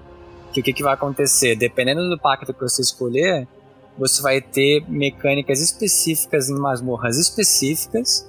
Então cada pacto vai ter, se eu não me engano, duas masmorras em que você vai poder ajudar o seu grupo de maneiras específicas. Então isso vai fazer com que, independente da sua classe, ter, ter cinco pessoas com o mesmo pacto naquela masmorra vai ser inútil. Então é melhor que você e seus amigos se dividam entre os pactos, para que quando vocês façam masmorras diferentes, vocês é, consigam é, se aproveitar dos, das, dos benefícios de cada uma delas. Isso achei de um jeito sensacional que é, realmente obriga os jogadores a se dividirem, é, principalmente na questão de jogar em grupo, né? Que é, que é a melhor parte do é, jogo. É, isso também me preocupa por causa do fato, por exemplo, eu quiser querer jogar com a Dana e ela for de druida, ela vai estar tá num pacto e eu vou estar tá em outro. Cada um vai fazer uma história separada. Entendeu? Então. Isso que isso também abre a possibilidade de eu conhecer e jogar com outras pessoas que eu não jogaria. Simplesmente porque elas estão fazendo na mesma hora as mesmas missões, mesmo pacto, elas não estão na minha guilda, não estão no meu grupo de amigos. É, esse, esse, é um ponto importante. Aí acho que a analogia do Gus serve outra vez. É como se fosse aliança e horda. Uhum. É, se você tem uma pessoa que você quer jogar sempre, um grupo de amigos e tal, se não tiver no mesmo pacto, vai ser complicado não, fazer o Mas não vai chegar nesse. Acho que não vai chegar nesse mesmo nível, né? Vai ser só a lore, né? E a gente sabe que a história. Chega uma hora que acaba a história, né? Ninguém fica fazendo quest eternamente. É. Mas parece que vai ter quest é, diária, não, essas tem coisas semanal, tem, tem uma isso é. parte. É, é quest diária, é. isso é verdade. Quest diária, semanal, você vai ter que fazer com a galera do seu pacto. Pois é. Então, realmente então, vai assim, ter isso. É, é legal, diversifica, mas tem esse. Por isso que tem que ser muito bem feito. Né? Se for um negócio meio acochambrado ali, tem um muito melhor do que o outro, vai dar problema. Essa história que o Gus falou, acho que é um dos pontos muito legais. Por um lado, assim, né? Você vai ser rejeitado de Pug porque não é do Covenant certo. Paciência. né? Vai fazer Nossa. parte da história. Passa a ser rejeitado porque é BR. É. é rejeitado porque é BR, é rejeitado porque não tem IO, rejeitado porque é balance e não é feral, é rejeitado por causa do Covenant agora. Agora é mais uma razão para ser rejeitado na vida, né? Fazer terapia depois. Uh, mas por outro lado. Uh, você força um pouquinho, pelo menos você dá a chance de todos os Covenants serem relevantes, uh, sem focar em nenhum deles em específico. É, a grande pergunta é sempre a rede. Né? Será que vai ter? Porque, porque as habilidades, por exemplo, eu já tô puto, porque a habilidade que parece melhor pros paladinos são dos Necolords. Se eu tiver que trocar do Uther pros Necolords, eu vou ser um paladino frustrado a expansão inteira. Eu vou trocar e serei frustrado. Vai ficar com aquele, aquela cara de vampiro mais bravo. Exatamente. Vou ficar eu revoltado. Exatamente. Odeio a minha vou... vida. Mas tô aqui. Você, vou botar a culpa na minha mãe e tudo. Vou, vou ser um paladino adolescente frustrado. Uh, botando a culpa no mundo porque não me deixaram fazer a escolha que eu queria. Então, é, é legal, mas ao mesmo tempo acho que tem um risco alto aí, vamos rezar para dar certo. E vocês já pensaram no de vocês? Como é que tá essa história? Obviamente eu vou ser criando para ficar é, com provavelmente. Criando. É, eu tô pendendo pros vampirões né? no bruxo. Os vampirões são os ventirs, né? Os ventirs pelas habilidades eu acho legal você ventir também, acho que tá bem, bem interessante, mesmo sendo paladino. E eu gosto, eu gosto é. da história. Eu acho que eu poderia pela por ser bruxo, não, não sei se é muito limitado aos vampirões, os ventirs, mas eu, eu gostei da história deles, que eles são os que salvam a alma daqueles que chegam no, no, no Shadowlands e iriam pro, pra carceragem, né? Então, ó, aqueles que chegam é, e, e, iriam para carceragem ao invés de ir para lá, eles passam um período na área dos Ventires e assim eles salvam a alma deles para virar uma das outras três facções, um dos três pactos, né? Ou vir, ou ir eternamente pro, pro, carceragem se você não salvar sua alma. então achei eles como é quase como se fossem ó, os justiceiros ali, ou tentando salvar quem chega de Shadowlands. Gostei da história deles. Pensando em Necrolord também e o Night Fae. Tudo bom. Aéreos noturnos. Isso aí, vamos lá abraçar a árvore comigo. Só ficar brilhando, né? É uma habilidade bacaninha, deixa o druida doidão. Olha, Ele bate 16 em 4 Transforma o druida numa lanterna. Um druida, um druida necro, Confesso que até o final da expansão eu vou tentar os quatro, porque agora eu tô fazendo a parte da história da Ordem BFA, pra, eu tô vendo que eu perdi muita coisa, é interessante ver todas as histórias. no início eu vou pra Bastião, é. né? E vou ali abraçar a árvore, mas mais pra frente eu vou, vou me aventurar pros outros. Não sei se com o mesmo personagem ou com um char diferente, com alt. Jogando na horda, você abraça a árvore, abraça, Vamos bota fogo. Eu queria polemizar. Que maldade. com a nossa pobre Tel Brasil. Muito bem, então acho que chegamos a. Todo mundo concorda que Covenant parece ser muito bom. Mas. Sobre Tel Brasil, vocês viram que tem um spoilerzinho? Que o, o, pessoal da, o pessoal da Blizzard no, no Twitter escreveu que árvores é. podem crescer Oh, Já pensou? Eu mandei um, Primeira mandei um print dele fazendo, dando essa resposta. Primeira mão pra quem estiver é... ouvindo esse é cast. E é isso, hein? Ah, agora Shadowlands dá pra encontrar todo mundo, né? O Uther, que é o mais importante personagem da história do Warcraft, é, obviamente, é seu paladino. Uh, mas tem, dá pra encontrar agora o encontro do Arthas com o, com o Varian, né? Vai ter. Ou, ou do, do nosso querido príncipe menino com o papai, né? Vai ter vários encontros Nossa. agora que são possíveis. Só, só quem não vai ter uh, encontro é a Horda, porque a Horda não é nada, já diria a própria líder deles, então. A Horda não é nada! Muitas emoções. Como não é nada, não precisa encontrar ninguém. Então, vai ser, tem, tem pano pra manga aí, uh, pra dar bastante história legal. Já tô ouvindo os xingamentos nos comentários. Prevejo muito amorzinho sendo mandado pra gente. e por falar em história, uma coisa que vai ter em Shadowlands, que é a primeira vez que a gente vai ver, e não tem nada a ver com história, por isso que eu lembrei, é a Torre dos. Como é que é o nome em português, Dana? Torre dos Malditos? Torre é, dos. Tá na Torre dos Malditos. Torre dos Malditos, que é onde Diablo encontra World of Warcraft, né? É uma dungeon gerada aleatoriamente com andares infinitos, podendo ser feita parecido com o que eram as visões de 1 a 5 pessoas, então tem solo, tem time, e é um negócio que nunca teve nada parecido antes, já, já teve em outros MMOs, Final Fantasy XIV tem o Palácio dos Mortos, que é algo muito parecido, uh, mas em WoW nunca teve nada parecido. No universo Blizzard, o que a gente conhece muito no esquema são as Rifts de Diablo 3, que é exatamente o mesmo esquema, levels infinitos, toda vez que você entra na agora diferente. Fendas. As fendas, né? É, Diablo 3. E aí, dá, dá, vai dar certo esse negócio em WoW? Olha, eu tô otimista, porque dada, dada a experiência da visão, eles fizeram o, o escalonamento, né, tanto para tanque, quanto para healer, quanto para grupo. Eu acho que eles fizeram uma visão muito bem feita. Até hoje, mesmo com as corrupções, é uma coisa que é desafiante é legal ir com os amigos, a gente, a gente morre lá é, e, e, se diverte. Então acho que, é, acho que eles aprenderam com o sucesso das visões e vão trazer um. É, eu acho que é uma adição bem boa de valor ali.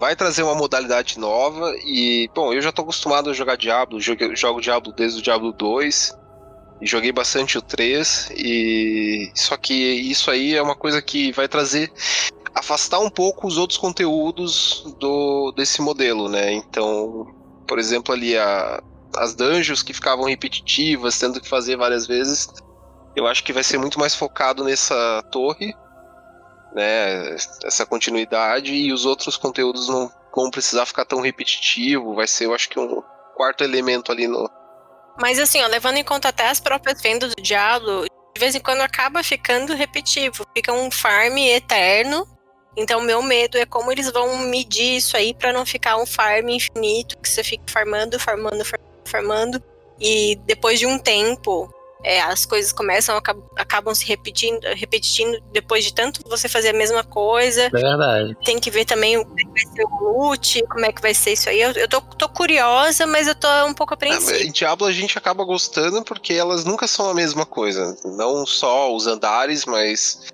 sempre os desafios mudam, os mobs mudam, são mobs diferentes, os bosses, os elites que aparecem são bem diferenciados, né?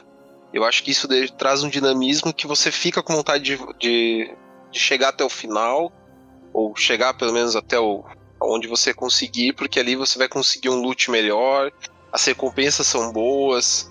Espero que o WoW adicione esse detalhe aí também, né? Nas recompensas, que é o que mais precisa. É, e, e, sobre esse ponto, o que, vocês acham que vai acontecer? Porque tá meio no limbo ainda, né? Se você vê as, as recompensas que tem hoje, uma boa parte são estéticas, uma outra parte é para forjar os itens lendários que vão ter em Shadowlands que no final da história são mais estéticos do que outra coisa, porque não parece que serão a mesma coisa que foi em Legion. Você tem que ter o item lendário, não tem nada uh, melhor do que ele. E, e, o próximo ponto que a gente vai falar é o sistema de loot do baú semanal. A torre não está no baú semanal, né? Uh, o que quase equivale a dizer que ela não está pretendendo ser um dos conteúdos endgame. É. Ou seja, ela não vai competir com Dungeon Raid PVP vai ser o quê?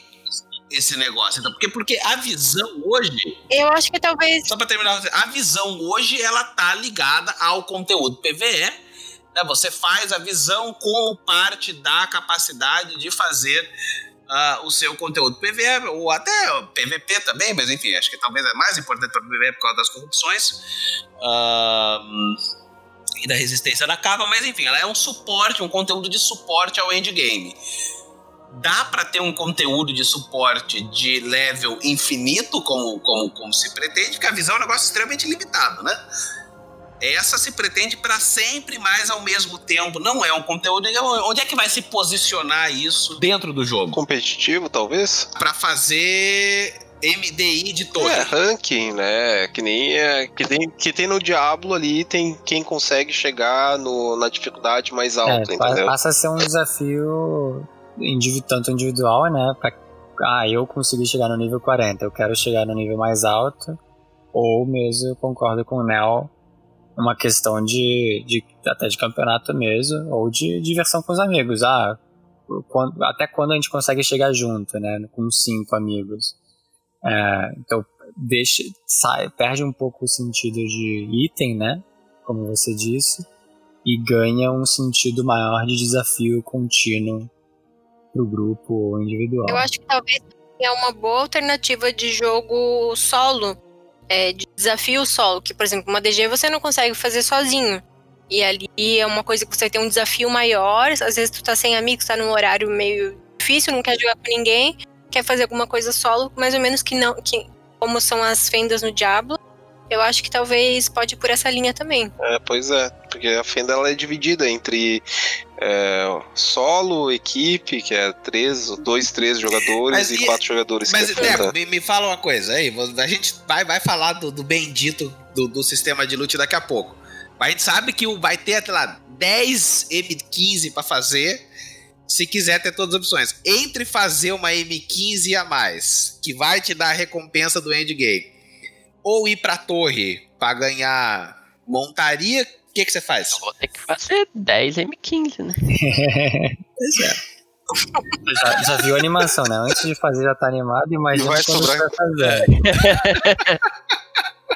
então a, a questão é, é complicada, né? Mas. E, e, se você quiser mais opções, você vai ter que fazer 10 M15, muito PVP, muita raid, muito tudo. Pois é, porque agora. Bom, vamos, vamos, vamos emendar os assuntos então, porque parece que a gente tá falando de outra coisa.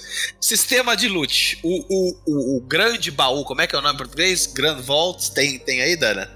Nossa tradutora. Não, não tem esse. Não, não tá no site esse. O grande cofre, caixa preta. Caixa preta ia ser o nome legal. Caixa forte, sei lá eu. Enfim.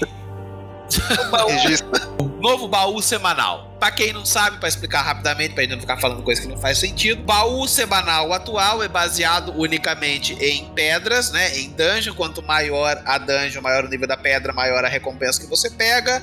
Tem alguns degraus até o nível 15. Nível 15 você pega o melhor item possível, a partir daí só aumenta resíduo de titânio, blá blá blá. Novo sistema, você agora tem três categorias: você tem PVP, você tem raid e você tem as dungeons. Cada uma dessas categorias com três níveis. Né? Então, na dungeon você tem fazer a primeira pedra, fazer cinco pedras, fazer dez pedras. A recompensa também aumenta com o tamanho da pedra. Não se sabe se o nível 15 vai ser o máximo ainda, mas deve ser. Na questão das raids, é o número de bosses de raid que você mata. E vai ter boss heróico, boss mítico, boss de LFG.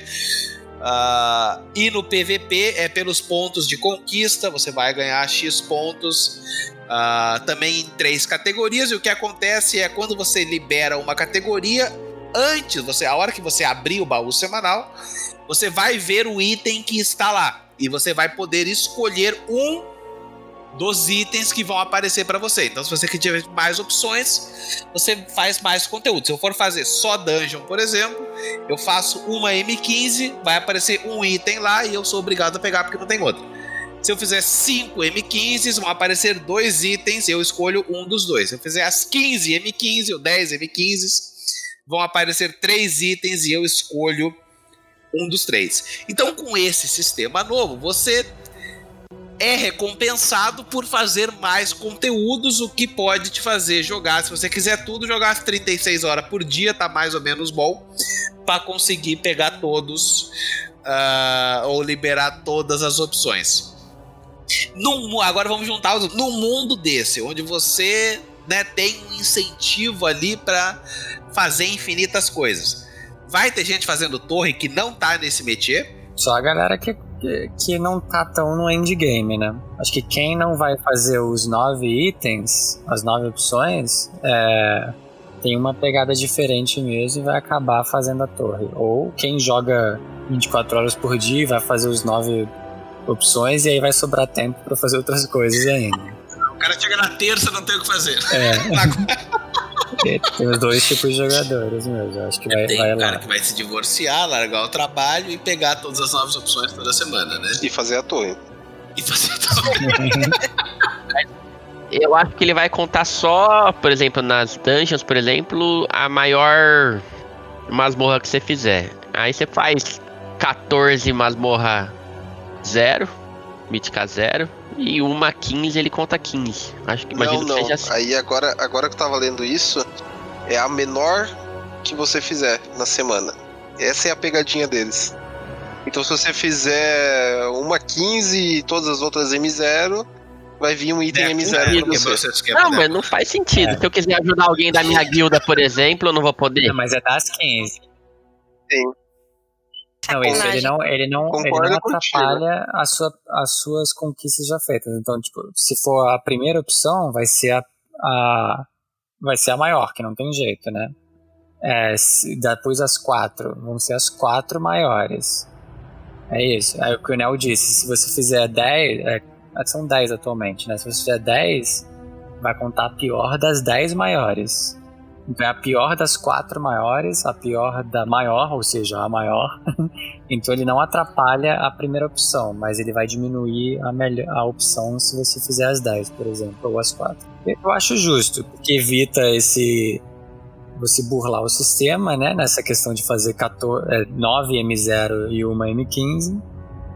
Se você fizer isso, você vai pegar duas opções de M0. Mas pensa que sacanagem tá completando a tua décima da semana. Vai lá e alguém alguém quebrou ela. Isso. Daí, tipo, pra tu upar ela de novo, tu vai fazer uma vai 14, por exemplo. Daí vai vir e da 14 e não da 15. Mas é culpa da Blizzard. Porque alguém deu DC, aconteceu algum problema que acabou quebrando. E vai ficar todo esse esquema que tu farmou 10 porra das EG de M15 pra quebrar no final. Se você não faz que nem o Gus ou que nem o Maran que conecta um computador direto no é. servidor da Blizzard, aí é problema seu. Se você joga com mais de 10 de ping, isso é problema seu. Vocês vão atrás das 9 opções toda semana? O que vocês estão pensando eu em fazer? Não vou, não. ah, eu não vou. Vai ser difícil, hein? As 9. Eu vou ficar talvez com a primeira é, de cada uma. É, vai ser interessante por isso. Você pode, pensando nas variar, regras né? dos cores, por exemplo, você pode definir quantas opções cada um tem que pegar, e aí fica destinada a pessoa escolher o que ela vai fazer. Vamos dizer, se você está dizendo, ah, você, cada, todo mundo vai ter que ter quatro opções, ou cinco. A pessoa escolhe, se prefere fazer 10 DGs e, e 2 PVP, ou se prefere fazer 10 bosses de raid e duas duas opções de, de masmorra e assim vai. Acho que isso vai ser legal. Mas assim, atualmente, atualmente já tem o baú de PVP e o baú de, de dungeon, né? E agora a gente só vai ficar com um baú.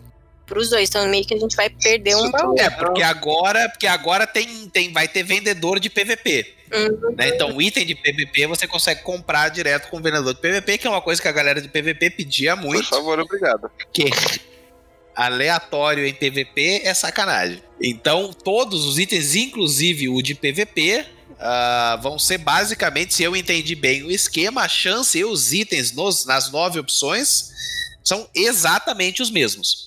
Né, e os itens mais específicos de PVP vão ser vendidos separadamente pelos vendedores. Será que vai voltar aquele atributo da, de PVP que tinha?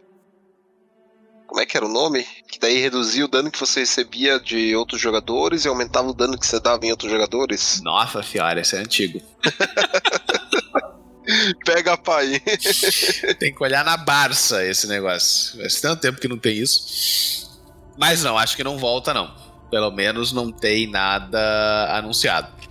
Mas e aí, com esse esquema novo, vocês acharam melhor então? É, é melhor do que o item maluco atual, que você faz uma M15 por semana e acabou e vem um item qualquer? Ou tem, tem tem, tem desvantagem esse modelo das nove opções, além de você ter que gastar 36 horas por dia se quiser pegar Eu só tudo? vi vantagem. É, acho que, aliás, a única desvantagem, corrigindo, né? Eu só vi vantagem. A única desvantagem que eu veria é que realmente vai criar uma certa ansiedade em quem já é suscetível à ansiedade de querer fazer tudo, né? A galera que não consegue é, deixar uma quest mundial no mapa vai ser a mesma galera que vai se sentir obrigada a fazer as nove opções na, na, nesse conteúdo agora. No mínimo, no mínimo fica igual, né? Se eu fizer uma M15, vem um baú com um item. É, então. É isso aí. É só mais opções. É, o, o que eu acho que pode acontecer, não que seja ruim. Uh, aliás, não é, não é ruim, mas é você ter uma evolução muito mais rápida uh, daquela galera que faz muito mais conteúdo. O que é, uh, é o justo, né? Não, muito mais rápida, não no sentido de mais itens, não no high level, porque você continua tendo. Ah, o item bis, por exemplo, é mais rápido. Exatamente, exatamente. E o que eu acho que eles fizeram bem, que é diferente do item idêntico, é que na verdade não é uma questão de ter mais alts, né? Não é de fazer só mais vezes, você tem que fazer mais vezes um conteúdo que é difícil. Eu acho que isso eles aprenderam com o erro do Bentico e eles trouxeram isso.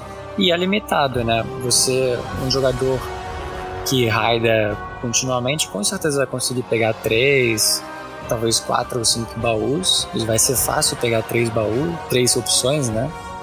É, se você se esforçar um pouquinho, você pega quatro a cinco. E aí o jogador que é mais hardcore mesmo, que joga todo dia duas horas ou mais, é, aí sim ele vai pegar, vai pegar os nove baús e é limitado, não é aquela questão de, de você farmar eternamente e conseguir tudo em uma semana, né? Você ainda vai conseguir um item só, só que você vai ter mais chances de conseguir o item que você quer. Eu espero que nosso core faça 10 boss de raid mítico por semana. Estão deixando sonhar, estão deixando sonhar. Mais as 10 M15. Ah, tem que estar tá no ranking da torre, tá? 15, né? Uns, eu acho que é 10 agora, né? Era 15, era. Diminuíram. Ah, diminuíram? Ah, tá. É, você vai ter conteúdo pelo menos por umas 40 horas por dia, né? Se você quiser fazer tudo, tem que viver dentro do jogo, mas é bom, porque afinal de contas, né, a expansão. E, e, e, diferente de BFI, que a gente teve quebras porque não funcionava muito bem nenhum dos pets, né? E a cada novo pet surgiu uma mecânica nova. A expectativa dessa vez é que tem tanta coisa para fazer, né? Que nos novos pets os incrementos vão ser menos radicais e você não precisa mexer tanto na mecânica do jogo, né? É só mais do mesmo, com algumas modificações, mas nada tão radical em termos de evolução de personagem como foi no BFA que a gente começou com um item titânico e terminou com corrupção. Né? Um negócio que não tinha nada a ver na história acabou tomando uma outra forma.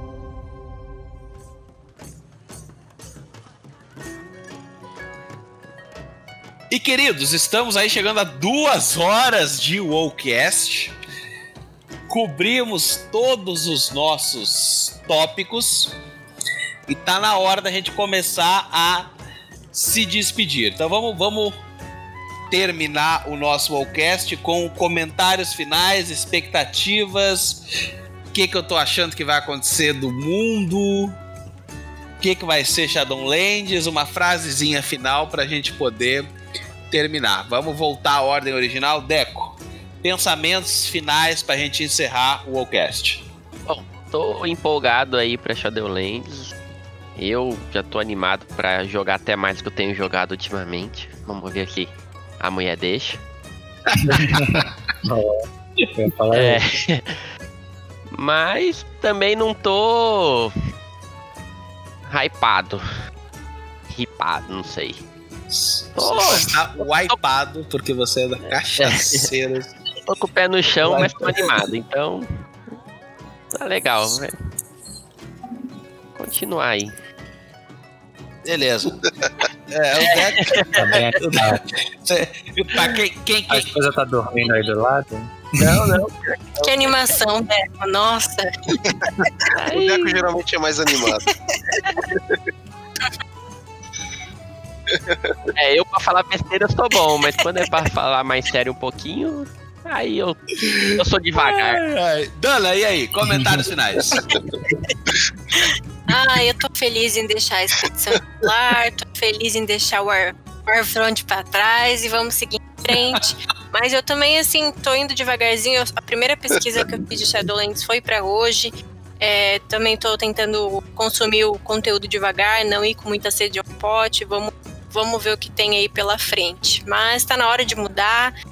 Vocês peguem o Cutting Edge logo pra poder vir o novo patch e poder começar vida nova.